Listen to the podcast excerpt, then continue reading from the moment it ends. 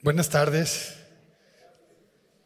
Buenas tardes a todos. Buenas tardes desde casa también. Estamos agradecidos con Dios que podamos estar el día de hoy juntos, reunidos, dispuestos para que podamos abrir la Biblia y conocer más a Dios y más de lo que Dios quiere para nuestras vidas. Hoy vamos a estudiar el capítulo 48 de Génesis. Génesis 48. ¿Y por qué vamos a estudiar el capítulo 48? Porque la semana pasada estudiamos el 47 y luego 46 y así es que hemos venido estudiando capítulo a capítulo el libro de Génesis ya por bastantes meses. Creo que ya es un año que hemos venido estudiando este hermoso libro. El libro de los orígenes.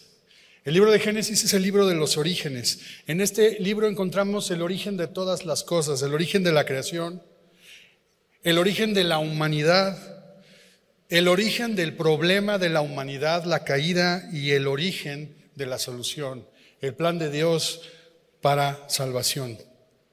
Y hemos venido estudiando este plan de Dios, esta historia de Dios de salvación, ahora en esta segunda parte del libro de Génesis, a través de unos personajes, no de una familia, la familia de Abraham, de Isaac y específicamente nos encontramos estudiando la vida de este personaje, la familia de este personaje que se llama Jacob.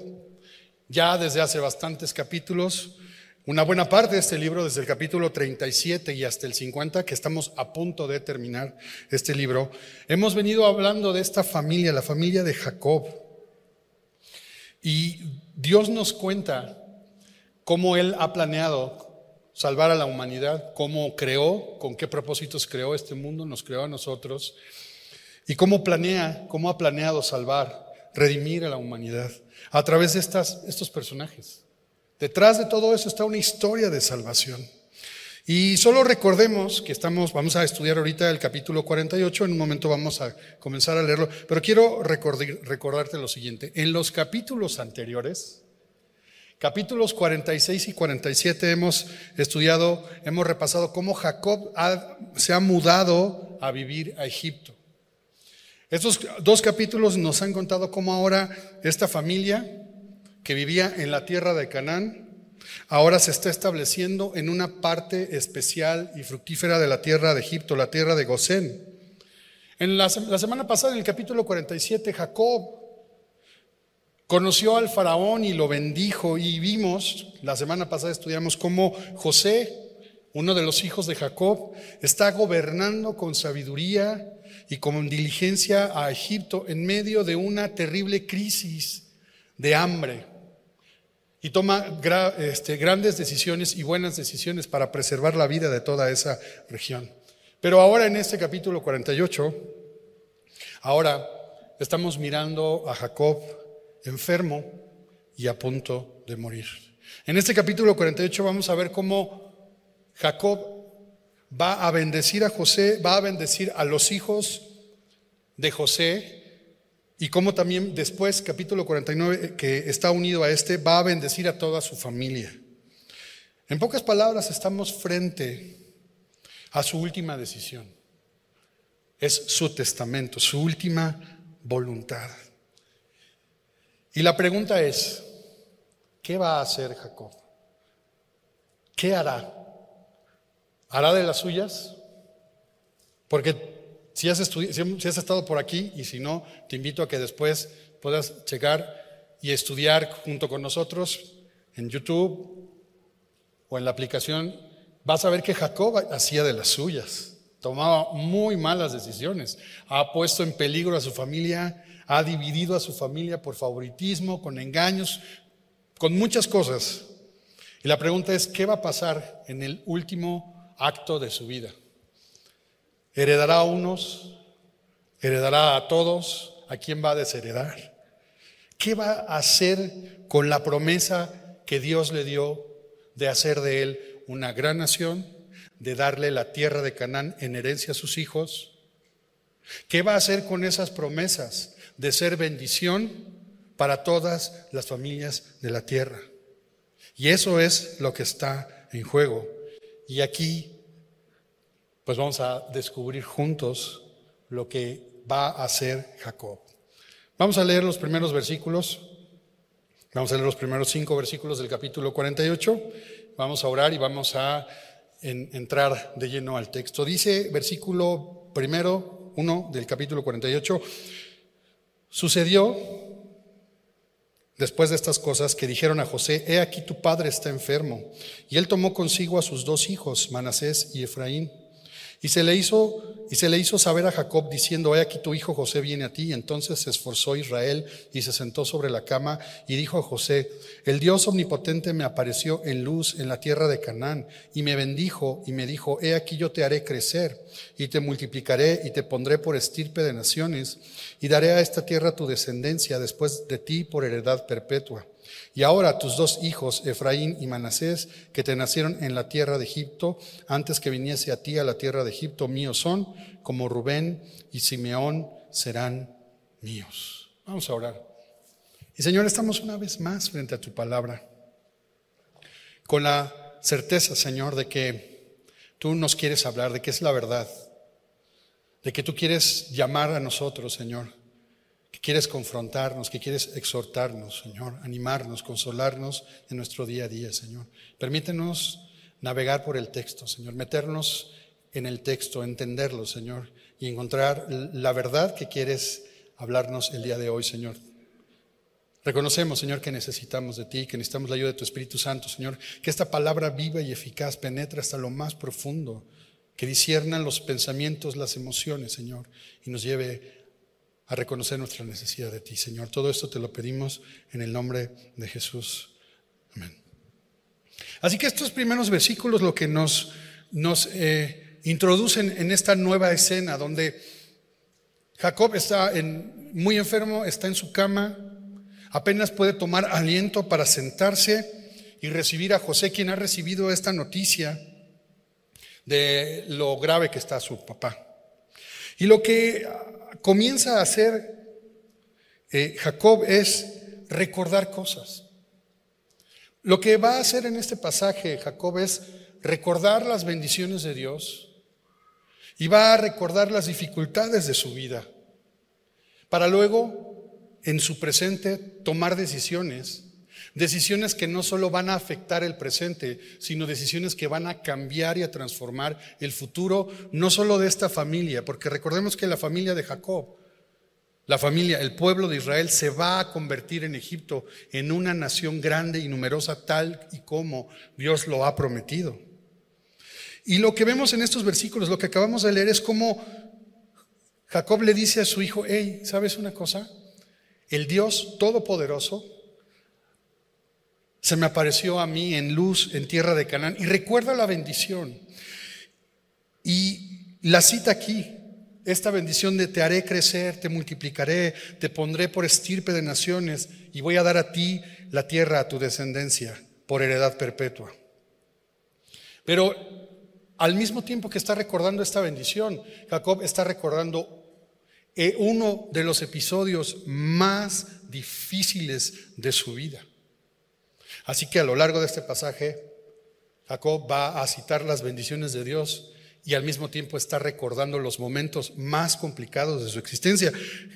Recuerda, Jacob tiene un sueño y ve una escalera que lo lleva al cielo y en el extremo más alto de la escalera Dios le habla y le da esta bendición, esta bendición que él acaba de citar. Este pasaje lo estudiamos en Génesis 28, versículos 13 al 15. Pero quiero llamar tu atención y quiero que vayamos a Génesis 28, verso 15, porque Jacob no cuenta esto que Dios le dijo, pero esto que Dios le dijo, versículo 15, está presente en todo este versículo, en todo este capítulo 48. Fíjate lo que le dice Dios, Génesis 28, 15. He aquí yo estoy contigo y te guardaré por donde quiera que fueres y volveré a traerte a esta tierra, porque no te dejaré hasta que haya hecho lo que te he dicho. Y esto promesa, estas promesas, Dios se las da a Jacob cuando acaba de cometer un gravísimo error. Su hermano Esaú quiere matarlo. ¿Y sabes por qué lo quiere matar? Porque se disfrazó de su hermano mayor, se hizo pasar por su hermano mayor para robar la bendición final de su padre Isaac. No solo eso, antes le negoció el derecho de la herencia de la primogenitura. Así que Saúl quiere matarlo y tiene que huir.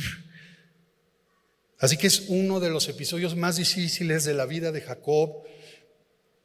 Pero Jacob que enfrentó ese momento muy difícil y que fue el primero de una larga cadena de dificultades, de engaños y de consecuencias muy complicadas en su vida, Dios le sale al encuentro y le ratifica las promesas que antes ya había hecho para su papá Isaac y para su abuelo Abraham. De hecho, estas promesas era de entregarle la tierra de Canaán en herencia, pero ¿dónde está Jacob ahora? Está en Egipto. Jacob ha hecho un largo viaje en toda su vida hasta este momento. No está en Canaán, no está en la tierra prometida, pero ha sido guiado por Dios, como veíamos en el capítulo 45, como va camino a Egipto y va a mudarse a Egipto, están en Egipto, va a morir de hecho en Egipto. Sin embargo, él está reconociendo la bendición de Dios, que Dios ha estado con él. Así que esto que estamos leyendo y que vamos a estudiar es un acto de fe y de certeza de Jacob en Dios. Al final de sus días puede recordar los episodios más difíciles de su vida y encontrar que Dios ha sido fiel y que Dios está cumpliendo las promesas que les ha dado. Pero al mismo tiempo va a tomar unas decisiones muy importantes. Fíjate lo que dice el verso 5. Lo que le dice su papá a José, Jacob a José, oye, tus dos hijos, Efraín y Manasés, los que te nacieron en Egipto, míos son. Lo que está pidiendo Jacob a José es, voy a adoptar a tus hijos. Jacob va a tomar en adopción a sus nietos Efraín y Manasés. En este acto se va a formalizar la adopción de Efraín y Manasés, que son sus nietos, y, tienen el mismo rango que Rubén y Simeón, como dice ahí el verso 5, serán míos como Rubén y Simeón. Es más, como el propio José. Para Jacob, José y sus hijos son no sus nietos ya, sino sus hijos. Y la pregunta es, ¿qué está haciendo Jacob? Sabemos que luego de pronto se arranca y toma unas decisiones bien extrañas, pero ¿qué está haciendo? ¿Qué está haciendo? O sea, imagínate que ahorita te llega un mensaje y dice, acaba de recibir una herencia. Su tío, el Millonelas, le acaba de heredar a usted y a su, a su hermano o hermana. Ay, Señor, me has mirado a los ojos. Pero cuando vas al notario, resulta que hay otros dos más. Y entonces si te tocaban cinco pesos, ahora te tocan dos pesos con cincuenta centavos. Esto no es una buena idea. Es más, es más. Lo que está haciendo Jacob es está sustituyendo a José para darle lugar a sus dos hijos. O sea, que está desheredando a José. Estás como un día se muere el panadero. Y entonces inmediatamente la esposa y los hijos van con el notario y le dice, oiga, léame el testamento, ¿qué nos dejó? ¿Qué nos dejó? Entonces el notario, delante de la familia, comienza a leer el testamento. A mi hijo tal, le dejo las casas del norte. A mi hija, las casas del sur. Y así, ¿no? A mi esposa, los edificios del centro. Entonces de repente el notario asombrado dice, oiga, yo conocí a su esposo, ¿a poco tanto dinero era millonario? Ay, licenciado, no hombre, que iba a ser millonario ni nada, son las rutas para seguir repartiendo el pan. ¿Qué está haciendo Jacob? ¿Qué está haciendo? Está extendiendo la bendición, a dos personas más en la familia y está sustituyendo a su hijo, que por cierto es el favorito. ¿Cómo al favorito le hace esto? Y sabes, esto es muy relevante en el futuro. Recuerda que estas historias del Génesis fueron escritas, dirigidas primeramente para esta generación de israelitas que han salido de Egipto 400 años después de esto que estamos estudiando. Y ellos están en el desierto y están conociendo la historia de sus antepasados, ¿no? De la misma manera que a nosotros nuestros abuelos o bisabuelos nos contaban sus aventuras, ¿no? Así ellos se están enterando de esto, así que es extraño, pero esto va a afectar la distribución de la tierra prometida cuando ellos muchos años después van a conquistarla y van a establecerse. José no aparece, busca el libro de números, busca el libro de Josué, capítulo 15. Se menciona a José, pero quien recibe su porción de tierra no es José, es Efraín y Manasés del mismo rango que los demás hijos de Jacob. Y otra vez la pregunta es, ¿no estará generando otra vez un torbellino de problemas, divisiones y pasiones? Que recuerda, eso, favoritismo, llevó a que los hermanos de José quisieran matar a José, lo golpearon, lo metieron en un pozo y luego lo vendieron como esclavo a Egipto y ya sabes toda la historia. ¿Por qué hace esto? Y la respuesta está en el versículo 7.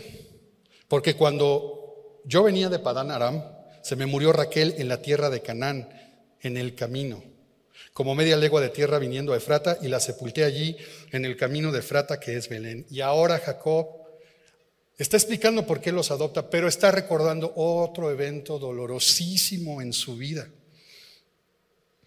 Jacob primero tiene que huir para que su hermano mayor no lo, no lo mate. Pero después de muchos años, Jacob del oriente vuelve a tierra de Canaán y quiere establecerse quiere encontrar calma.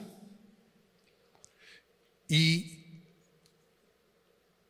su amada esposa Raquel, al dar a luz al más pequeño de sus hijos, Benjamín, muere. Ahora recordemos cómo es que Jacob se casa con Raquel. Y es un evento extraño y difícil para él porque resulta que su tío, que se convierte en su suegro, en el momento de la celebración de la boda, le hace un cambio en la noche, le da a Lea la mayor por Raquel la menor. Bueno, Jacob queda entre dos mujeres y un camino. Y ojalá hubiera quedado entre dos mujeres porque terminó con dos mujeres y dos concubinas, porque las mujeres se peleaban por él para tener más hijos. ¿Sabes una cosa? Jacob nunca pudo disfrutar la plenitud del amor. Como dice el salmista, Casi todos podemos querer. Te sabes el versículo entonces de memoria. ¿Sabes? Jacob está honrando la memoria de su esposa al adoptar a Efraín y a Manasés y al asignar a Efraín y a Manasés como parte de su descendencia que tuvo con su amada Raquel. Versículos 8 en adelante, del 8 al 13 que voy a leer ahora, entonces va a tomar, va a formalizar esta decisión de adopción, pero va a tomar una decisión adicional. Mira, vamos a descubrir qué va a hacer. Versículo 8, vio Israel los hijos de José y dijo, ¿quiénes son estos? Y respondió José a su padre, son mis hijos que Dios me ha dado aquí. Y él dijo, acércalos ahora a mí y los bendeciré. Y los, hijos y los ojos de Israel estaban tan agravados por la vejez que no podía ver. Les hizo pues acercarse a él y les besó y los abrazó. Es un momento muy emotivo, muy solemne. Está a punto de morir y se están despidiendo, pero antes los va a bendecir. Y dijo Israel a José, no pensaba yo ver tu rostro y aquí Dios me ha hecho ver también a tu descendencia. Entonces José los sacó de entre sus rodillas y se inclinó a tierra y los tomó José a ambos, a Efraín a su derecha y a la izquierda de Israel y Manasés a su izquierda a la derecha de Israel y los acercó a él. Ahora déjame hacer unas precisiones. Los hijos de José son ya unos jovencitos de veintitantos años, no son unos pequeñitos, ya son unos jóvenes. Primero, ¿no? Segundo, quiero que llamar tu atención a que a partir de este versículo, en estos versículos, donde está haciendo el acto solemne de adopción, el texto ya no se refiere a Jacob como Jacob, sino con el nombre que Dios le cambió. ¿Qué nombre Dios le dio? Israel. Quiere decir, mis queridos hermanos, que Jacob no está actuando, no está jacobeando, no está suplantando, no está engañando. Israel, el que prevalece con Dios, el que está con Dios, ¿qué es lo que significa? Es decir, Jacob está actuando en la voluntad de Dios, con Dios. Esto que parece extraño y que parece como una este, desheredar a alguien, en realidad es un acto que está en la soberanía y en el plan de Dios. Vio Israel, dijo Israel. ¿Sabes? Es un acto de fe. Ese Jacob está llegando al final de, los, de sus días como un hombre de fe. Y es inevitable recordar, es inevitable recordar cuando Isaac va a bendecir a Jacob. Fíjate nada más, es el mismo caso. Cuando su padre Isaac iba a bendecir a Esaú, pero Jacob se disfraza de Esaú para robar la bendición. Por eso José se quiere asegurar, si observaste, se quiere asegurar de que su papá Jacob bendiga al primogénito y no se vaya a equivocar. Por eso los acomoda de tal manera que la mano derecha de Jacob a la mano derecha de Jacob, quede Manasés, que es el primogénito, y a la mano izquierda quede Efraín, que es el menor. José quiere asegurarse de eso, pero aquí viene otra decisión importante. Entonces, versículo 14, Israel extiende su mano derecha y la pone sobre la cabeza de Efraín, es decir, cruza que era el menor, y su mano izquierda sobre la cabeza de Manasés, colocando así sus manos adrede, aunque Manasés era el primogénito. Oh, oh, ¿problemas otra vez? ¿Qué está pasando? Israel va a tomar una decisión, va a alterar el orden del nacimiento, lo va a alterar y lo va a cambiar para darle la primacía al menor a Efraín sobre Manasés, que es el primogénito. Pero no pierdas de vista esto, no es Jacob, es Israel.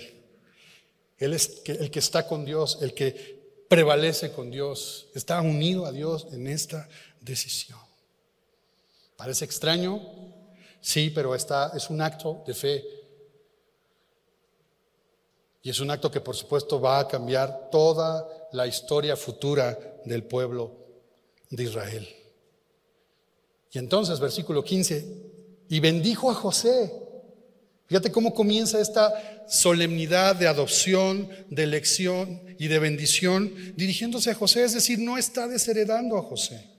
No es un acto de injusticia, lo va a bendecir. Mira cómo lo va a bendecir. Dice, y bendijo a José diciendo, el Dios en cuya presencia anduvieron mis padres, Abraham e Isaac, el Dios que me mantiene desde que yo soy hasta este día el ángel que me liberta de todo mal bendiga a estos jóvenes y sea perpetuado en ellos mi nombre y el nombre de mis padres Abraham e Isaac y multiplíquense en gran manera en medio de la tierra. Por el Dios que le ha bendecido es que ahora Él puede bendecir. Y al mismo tiempo ha venido citando, recordando las dificultades de su pasado, los dolores que ha enfrentado en su vida. Eso lo lleva a ver que ha tomado malas decisiones también y ha sufrido las consecuencias de esas malas decisiones, pero Él puede bendecir. No hay amargura en su corazón, no hay resentimiento en su corazón, no hay queja en su corazón, hay bendición. Y la bendición es porque tiene certeza y plena confianza en el Dios que ha acompañado su vida, en el Dios que lo sostiene, que lo mantiene desde el día que nació hasta ese día, en el Dios que es como un ángel protector que lo ha librado de todo mal. Y aquí Jacob está recordando otro evento difícil, complicado en su vida. Acuérdate, él huye de su hermano que lo quiere matar y por eso se va hacia el oriente y cuando viene de regreso se va a reencontrar con su hermano Esaú y él tiene miedo. Y estando previo, una noche previa a encontrarse con Esaú, él se queda solo en Peniel y tiene un encuentro, una pelea, dice el texto, con el ángel, con Dios. Y es en ese preciso acto, Génesis 32, 24 al 28, donde Dios decide cambiarle el nombre de Jacob por Israel, habiéndole tocado la cadera y entonces desde ese momento Jacob tiene que caminar así con, con bastón porque quedó herido. Él ahora está recordando esto y él mira a Dios como alguien personal con quien se puede relacionar, lo ve cercano. Él mira a Dios como un pastor, el que lo mantiene, el que lo apacienta, el que lo sostiene. Él mira a Dios como ese redentor que lo ha librado de todo mal, que lo libró de la duda, que lo libró de la incredulidad y lo hizo creer, volver a poner su fe en el Dios de estas promesas, en el Dios de su padre Abraham y en el Dios de su padre Isaac. Y entonces, en ese Dios es que él puede decir lo que ha dicho bendiciendo a Efraín y a Manasés, creyendo con certeza que Dios habría de cumplir esta promesa de que se convierta esta familia en una gran nación. Pero, versículo 17, pero viendo José que su padre ponía la mano derecha sobre la cabeza de Efraín, le causó esto disgusto. Y asió la mano de su padre para cambiarla de la cabeza de Efraín a la cabeza de Manasés, ¿no? Y dijo José a su padre, no así, padre mío, porque este es el primogénito, pon tu mano derecha sobre su cabeza. No sabes cuántas veces me tocó ver que los hijos llevaban a la oficina al papá para hacer su testamento y casi, casi, no papá, a él no, acá, casi, casi le mueven la mano de este lado, papá. No, papá, de este lado. Bueno, José está sacado de onda, dice que él quiere asegurarse, no, no tiene un interés, simplemente sabe lo que ha pasado en su familia y no quiere que haya problema, pero le dice, versículo 19, mas su padre no quiso y dijo, lo sé, hijo mío, lo sé. También él vendrá a ser un pueblo y será también engrandecido, pero su hermano menor será más grande que él y su descendencia formará multitud de naciones. Y los bendijo aquel día diciendo, en ti bendecirá Israel, diciendo, hágate Dios como Efraín y como a Manasés. Y puso a Efraín antes de Manasés. Así que Israel es el que está actuando. No es Jacob, no es su carne, es un acto de fe. Es un acto de fe. Y quiero que me acompañes.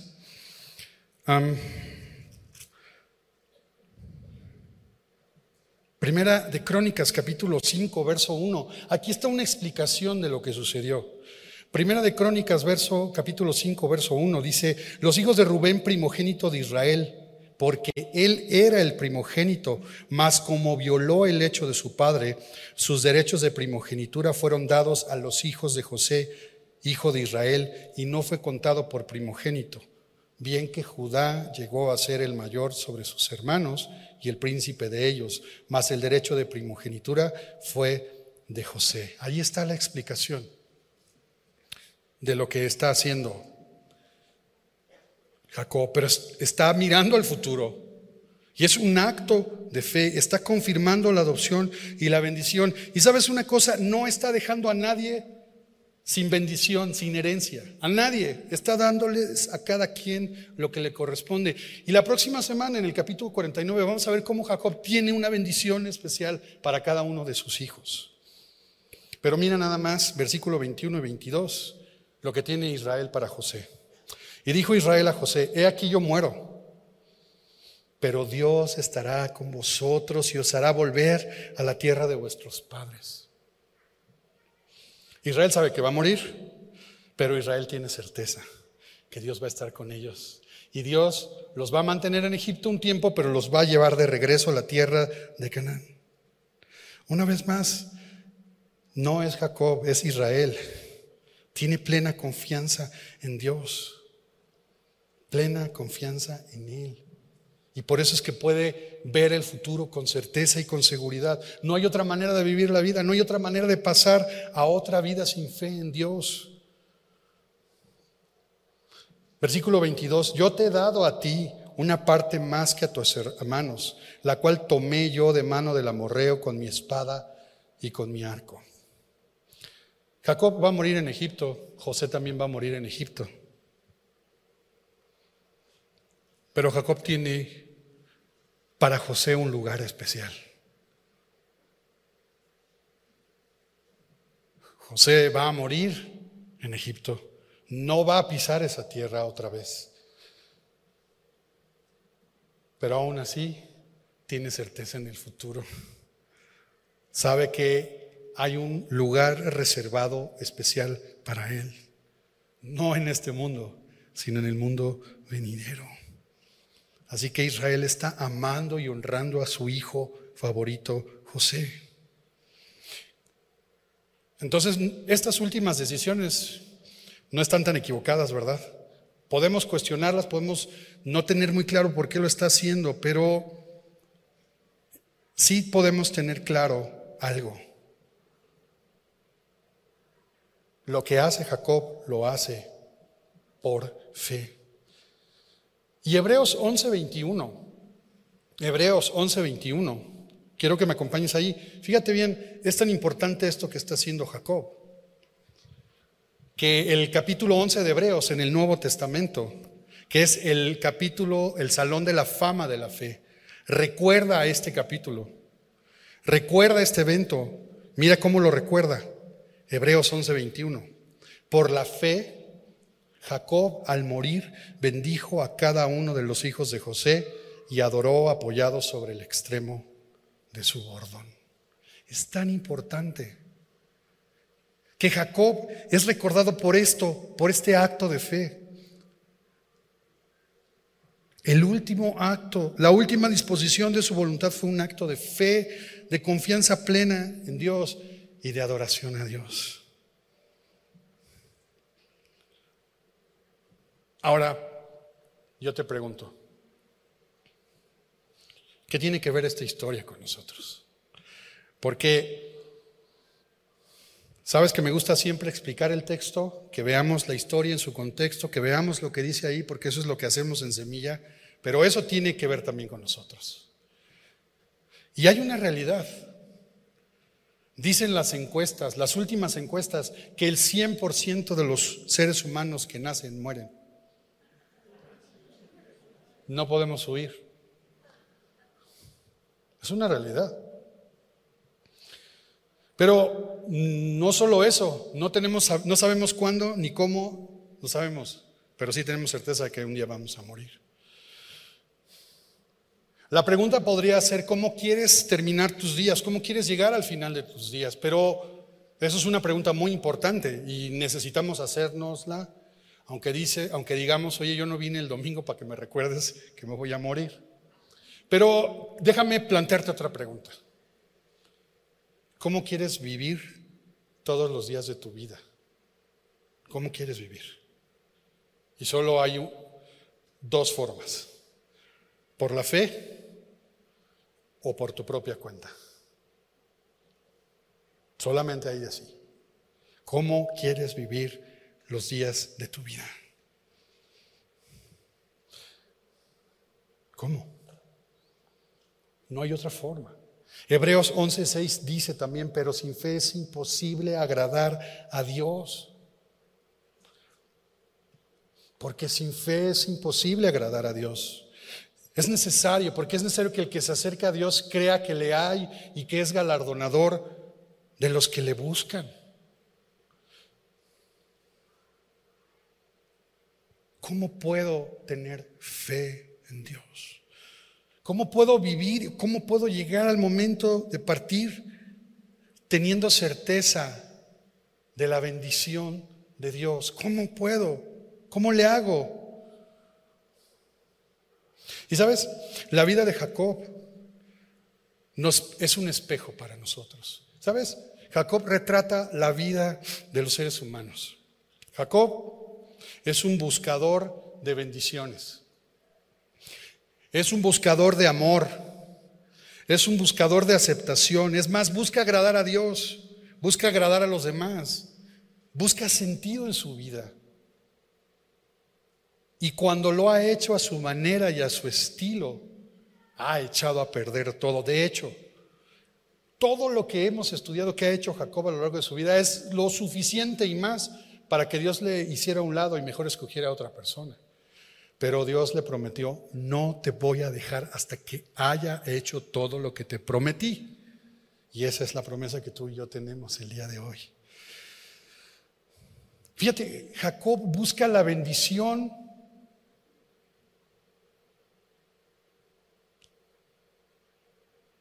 cuando él tiene la bendición. Recuerda, cuando Isaac y Rebeca estaban embarazados, había una lucha en el vientre, estaban peleándose Jacob y Esaú. Y Dios les habló y les dijo, hey, el mayor servirá al menor. Jacob es el menor, Esaú es el mayor. Él era el elegido. Él iba a recibir esta bendición mayor y especial de entre todos sus hermanos. Pero él quiso buscarla a su modo. Le correspondía, pero la buscó apropiarse, buscó apropiarse a sus fuerzas. Fue capaz de fabricarla. Y entonces tuvo que huir a Padam, Aram. Jacob es un perseguidor del amor. Quiere encontrar a alguien que le ama y encuentra a alguien que le ama a Raquel y termina enredado con cuatro mujeres, dos esposas, dos concubinas, doce hijos y un conflicto que los llevó hasta Egipto. Está buscando seguridad, sentido y plenitud. Y Jacob nos enseña y nos muestra qué es hacerlo por las propias fuerzas y cómo puedes hacerlo confiando plenamente en Dios. No tenemos que esperar para estar en el lecho de muerte para tomar una decisión de poner nuestra confianza en Dios. Al final de su vida, ya enfermo y a punto de morir, vemos a un hombre que tiene fe, que recuerda los sucesos más complicados de su vida, no con amargura, rencor y reclamos a Dios, sino con fe. Y sabes, mira nada más lo que dice, con qué fe y con una conciencia de verdaderamente quién es Dios. Mira, quiero regresar al texto, Génesis 48, versos 15 y 16. Génesis 48, versos 15 y 16, cuando él está bendiciendo a José y a sus, a sus nuevos hijos, dice, y bendijo a José diciendo, el Dios en cuya presencia anduvieron mis padres Abraham y Isaac, el Dios que me mantiene desde que yo soy hasta este día, el ángel que me liberta de todo mal, bendiga a estos jóvenes. Otras versiones dicen, el Dios que ha sido mi pastor toda mi vida. pudo reconocer que Dios le había sostenido, mantenido, guiado y salvado. Tengo que estar a punto de morir para creer en Dios. O tengo que desear morir cada vez que sufro y quiero acabar con mi vida. No, no, no compres esa idea. Porque así como Jacob retrata nuestra vida y nos hace ver que somos buscadores de sentido, de amor, de identidad, de bendición, Jacob nos muestra al Dios que puede redimir y salvar y dar sentido a nuestra vida. ¿Te das cuenta de eso?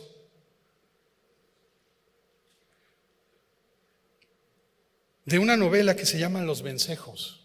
Hay una frase que un personaje dice, que quiero citarla, quiero leerla, porque retrata el sentimiento de este mundo. Y a veces, yo sé que no crees lo que voy a leer, pero a veces nos confundimos, pero este es el sentimiento del mundo que vive alrededor de nosotros.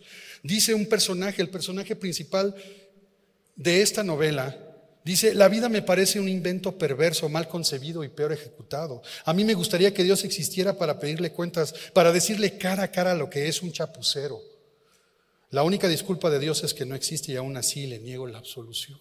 Y ese es el contexto en el que nosotros vivimos nuestra fe y vivimos nuestra vida. Donde se niega a Dios, pero donde al negar a Dios y al cuestionar a Dios, lo que revela es una profunda búsqueda de sentido, de felicidad y de amor que hay en el mundo. Que por cierto, somos humanos y nosotros también tenemos esa necesidad. Pero cuando vemos esta historia nos damos cuenta de lo siguiente. Los momentos más difíciles de nuestras vidas, los momentos más rudos de nuestras vidas, pueden ser, pueden ser un punto de referencia para darme cuenta que Dios ha estado junto a mí. Que Dios ha estado ahí para sostenerme, guiarme y salvarme. Claro, tú puedes decidir seguirle reclamando a Dios, tú puedes seguir quejándote, y yo podemos seguir buscando amargamente respuestas en el futuro y en el pasado, y por qué, y por qué, y mi papá, y esto, y el otro, y aquellos, y él, y no.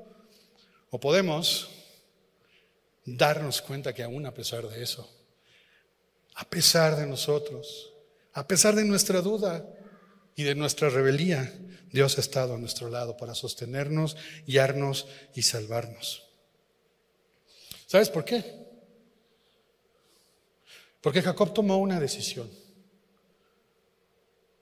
Bendecir. Tomó una decisión. Creer en el Dios que bendice. Y entonces pudo otorgar la bendición del Padre. Y déjame decirte una cosa. Nosotros tenemos un Padre. Dios no es un viejito, no es un Dios, no es un alguien, un ser, un ente extraño por allá. Dios se ha revelado como un Padre. Y Dios en este texto nos muestra que es un pastor, que es alguien que nos acompaña y que está dispuesto a darnos la bendición del Padre. Pero tú puedes decir, ok, ok, ok. A ver, Jacob está bendiciendo a sus hijos. Y tú puedes decir, yo no soy hijo. Déjame decirte algo. Aquí puede haber dos grupos de personas. Déjame hablar primero a este primer grupo de personas. A lo mejor tú dices, yo no soy hijo. Yo soy un extraño a la fe, yo me considero extraño a la fe, no sé si creo en Dios, no sé si Dios existe, la Biblia, mm, la iglesia, no sé. Si tú te consideras extraño a la fe, pero el día de hoy eres honesto, un momentito de honestidad y reconoces que has buscado identidad, amor, significado y no lo has encontrado. Y que te encuentras en una posición cansada, vacía y ya no quieres malvivir. O tienes una oportunidad. Hoy tenemos una oportunidad. Piensa en esto. Efraín y Manasés, los hijos de José. Ellos son egipcios. Ellos no son parte de la familia directamente. No son hijos de Jacob, son hijos de José. Efraín y Manasés cultural y socialmente son egipcios. Son mestizos, están lejos de ser hebreos, están criados en medio de la cultura egipcia. ¿Y sabes qué hace el Padre? Los hace suyos, los adopta y les da bendición y herencia en su bendición, en su decisión. Y déjame decirte una cosa, esto no es una fantasía. Si tú te sientes extraño a la fe, esto es una realidad. Es una realidad porque Dios es el pastor de nuestra vida. Y la manera en que el pastor de nuestra vida, Dios, se manifestó y puede hacerse nuestro pastor es a través de Jesús. Pero Dios mostró su gran amor que nos tiene al enviar a Cristo a morir por nosotros cuando todavía éramos egipcios, cuando todavía éramos pecadores. Si tú te sientes extraño a la fe, si tú te sientes en duda, Dios es el pastor de tu vida y lo puedes hacer real al poner tu confianza en Jesús. Juan 10, 11, Jesús dijo, yo soy el buen pastor. Y el buen pastor da su vida por las ovejas. Y eso es lo que hizo Jesús. Este pasaje nos está mostrando cómo en Jesús podemos darnos cuenta de que Él ha estado con nosotros en nuestra vida y tener certeza de nuestro presente y de nuestro futuro. Jesús es el buen pastor, pero puede haber otro grupo de personas. Si tú eres hijo, si tú te consideras parte de la familia de la fe, del pueblo de Dios, tú has creído, pero piensas, te consideras, ves tu vida y dices, yo no soy perfecto, yo estoy batallando, yo no puedo, pero soy hijo. Y entonces más bien te comparas con los hijos de Jacob, ¿no? Son hijos de Jacob, están en el pacto, en el pueblo, en la bendición, pero se comportan como Rubén o como Simeón o como Leví. Y algunos otros como José, que es el hijo ejemplar, o como Judá, que se ha redimido y estuvo dispuesto a sacrificarse por salvar a su hermano Benjamín. Si tú te consideras hijo, si has creído, pero sabes que no eres perfecto, es más, sabes que has deshonrado a Dios y sabes que lo que has hecho puedes merecer que Dios te haga un lado. Ok, déjame decirte algo. Tú también, tú y yo también podemos hacer que Jesús sea nuestro buen pastor. Porque sabes qué? Porque Rubén, porque Simeón, porque Leví, porque José, porque todos y cada uno de los hijos de Jacob fueron redimidos y alcanzaron bendición. Cuando en, el último versículo de este capítulo, Génesis 48, 22, cuando Jacob le da una herencia especial a José, le está diciendo lo siguiente, y voy a leer en la nueva versión internacional, a ti que estás por encima de tus hermanos, te doy Siquem. ¿Sabes qué es Siquem? ¿Recuerdas Génesis 34? Y si no, después busca la enseñanza de Génesis 34. Siquem es el lugar donde Dina, la única hermana de ellos, fue deshonrada y abusada. Siquem es el lugar donde Simeón y Leví armaron toda una venganza y mataron a toda una ciudad vengando a su hermana. Ah, qué bonita herencia. Cuando Simeón y Leví hicieron eso, esto lo encontramos en Génesis 30, 34, versos 30 y 31. Jacob le reclamó a Simeón y Leví, le dijo, ustedes me han arruinado, me han hecho despreciable de todos los pueblos, nos van a destruir y nos van a aniquilar. Simeón y Leví le dijeron, sí, Mm, me vale, no íbamos a dejar que fuera tratada así nuestra hermana. Pero lo que yo te quiero decir es que si tú eres hijo, y ahora estoy hablando, si tú te consideras parte de la familia de Dios, tú y yo tenemos siquems en nuestras vidas. Lugares de deshonra, lugares abominables, lugares donde hemos sufrido dolor, afrenta. Y quiero decir que este texto nos muestra que aún esos siquems se pueden convertir en bendición. ¿Sabes por qué? Por la decisión del Padre de bendecir. Por la decisión del Padre. Si hay siquems en tu vida, si hay áreas en nuestra vida que han sido desastrosas, quiero recordarte, si eres hijo, que tienes también un buen pastor.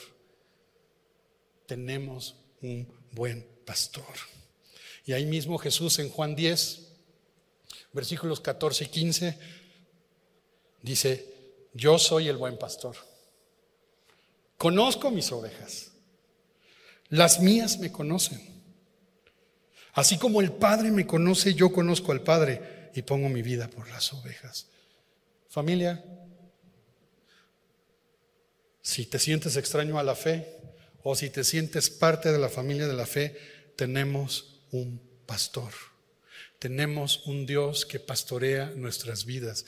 Tenemos a ese Dios que decidió, esa es la bendición del Padre, decidir enviar a Jesús para morir por ti y por mí y cambiar nuestra vida. Y ese Jesús se convierte en nuestro buen pastor. La bendición del Padre es que a los extraños, a los que no son hijos, los salva y los hace suyos, los adopta. Y a los que ya son hijos, los restaura y los redime y les da certeza del futuro. Eso es lo que nos da el buen pastor. Termino diciendo, ¿de qué estás huyendo? ¿De Dios? ¿De heridas? ¿De consecuencias? ¿A dónde vas? ¿Dónde estás buscando refugio? ¿En ti mismo? ¿En otras personas? ¿En sustancias? ¿Dónde estás buscando amor, fe y paz? ¿Dónde estás buscando el sentido a tu vida? No. Debemos seguir huyendo. Podemos voltear a la decisión del Padre.